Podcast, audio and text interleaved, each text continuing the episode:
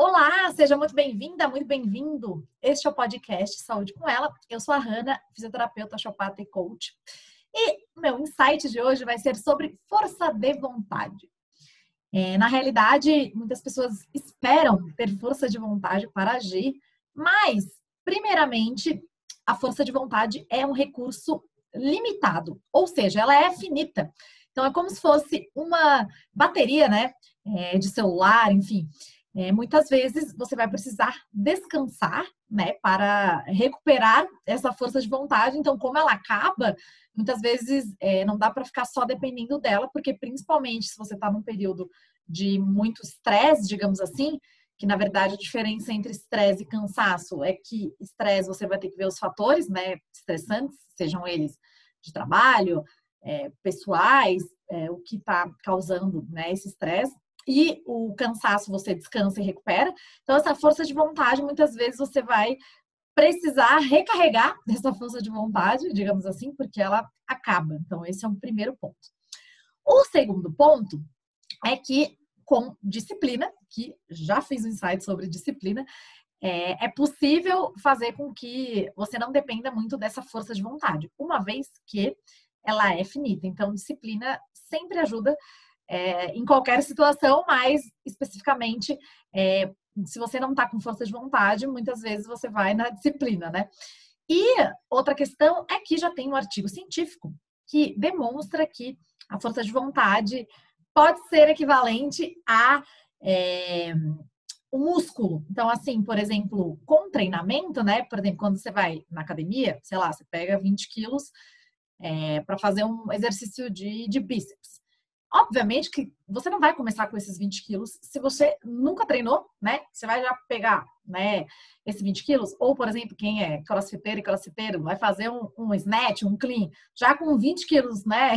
20 libras cada lado, é, vai ficar muito pesado. Então, primeiro você começa com o PPC, depois com a barra, você vai repetindo, você vai é, aprendendo a técnica e você vai indo aos treinos, né? E provavelmente você vai conseguir ao longo do tempo, cada um no seu ritmo, conseguir essa, essa melhora. E na força de vontade, sim, esse artigo científico já demonstra que pode funcionar como um músculo. Ou seja, se você vai treinando com tarefas pequenas, é isso no artigo os autores demonstram que se você, por exemplo, ah, vou fazer a cama, né? Tô sem força de vontade para fazer a cama, mas você vai lá e cumpre isso, é, à medida que você vai cumprindo essas tarefas, essa força de vontade, sim, ela é treinável. Então, muitas vezes você está com uma força de vontade baixa, mas se você for repetindo, treinando, sim, já é demonstrado cientificamente que você pode melhorar essa, essa questão. E, claro, lembrando que muitas vezes você é, não pode depender só da força de vontade, porque se você tiver disciplina, isso vai lhe ajudar muito mais. Se você tiver porquês internos muito fortes, isso também ajuda a força de vontade. E também entendendo que, como ela é um recurso finito, muitas vezes você vai precisar descansar, você vai precisar recarregar essa sua bateria de força de vontade. Uma vez que a região cerebral que é responsável por força de vontade, tem até um livro que fala sobre isso, é, é o córtex pré-frontal, que também está muito relacionado com a neuroplasticidade, que é a capacidade de é, é, produção de novos neurônios, no sentido assim, não é, novos neurônios, novas sinapses, é, a capacidade do cérebro se modelar, a capacidade de adaptação. Então, essa neuroplasticidade ocorre nessa área que também é a área, digamos assim, do cérebro da força de vontade. Então, é, questões que ajudam também na sua força de vontade é meditação ou atividades é, respiratórias, porque elas é, ativam e melhoram, é, já com estudos também comprovados, essa área é, do córtex pré-frontal, que é essa área da neuroplasticidade, né? Uma das áreas, e que está muito relacionada com a força de vontade. Então, meditação ajuda. Outra questão que ajuda muito é entender né, o seu porquê interno, porque você quer fazer uma coisa ou porque você não quer. É muito mais é, fácil encontrar uma força de vontade quando você verdadeiramente vê um sentido para aquilo na sua vida, e cada um né, tem uma particularidade, do que quando você simplesmente está fazendo de forma aleatória. Então, isso também é um, é um ponto importante. E a autoconsciência, né, o autodomínio, entre aspas, né, o autocontrole, é, ajuda nessa força de vontade, porque a partir do momento que você vai se conhecendo, você vai entendendo é, as suas questões, né, que são individuais, é, você consegue manejar, digamos assim, e ir treinando essa força de vontade.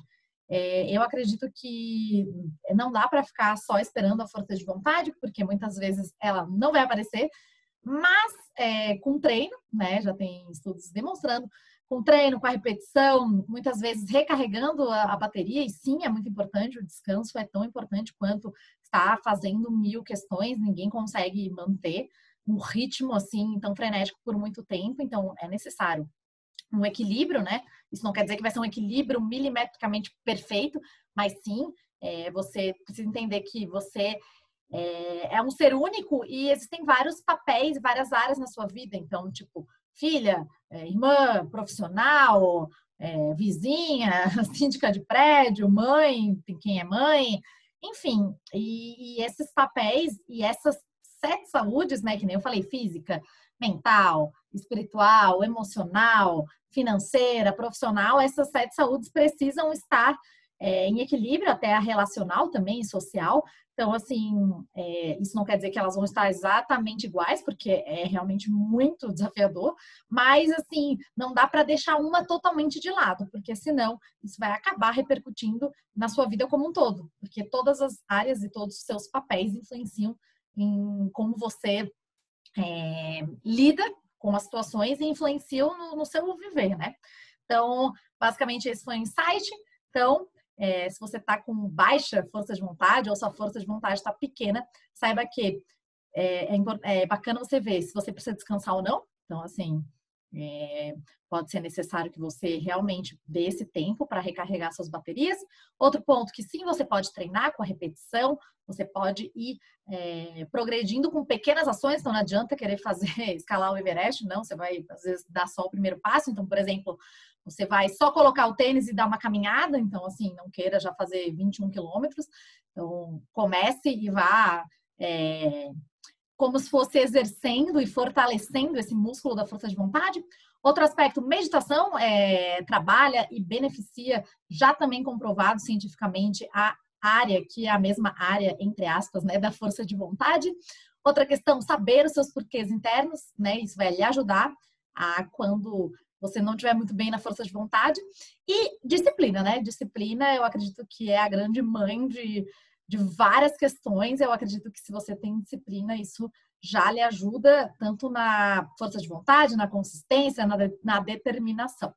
Beleza? Espero que esse insight tenha lhe ajudado. Nos vemos no próximo episódio. Beijo de luz, com muito amor. Tchau!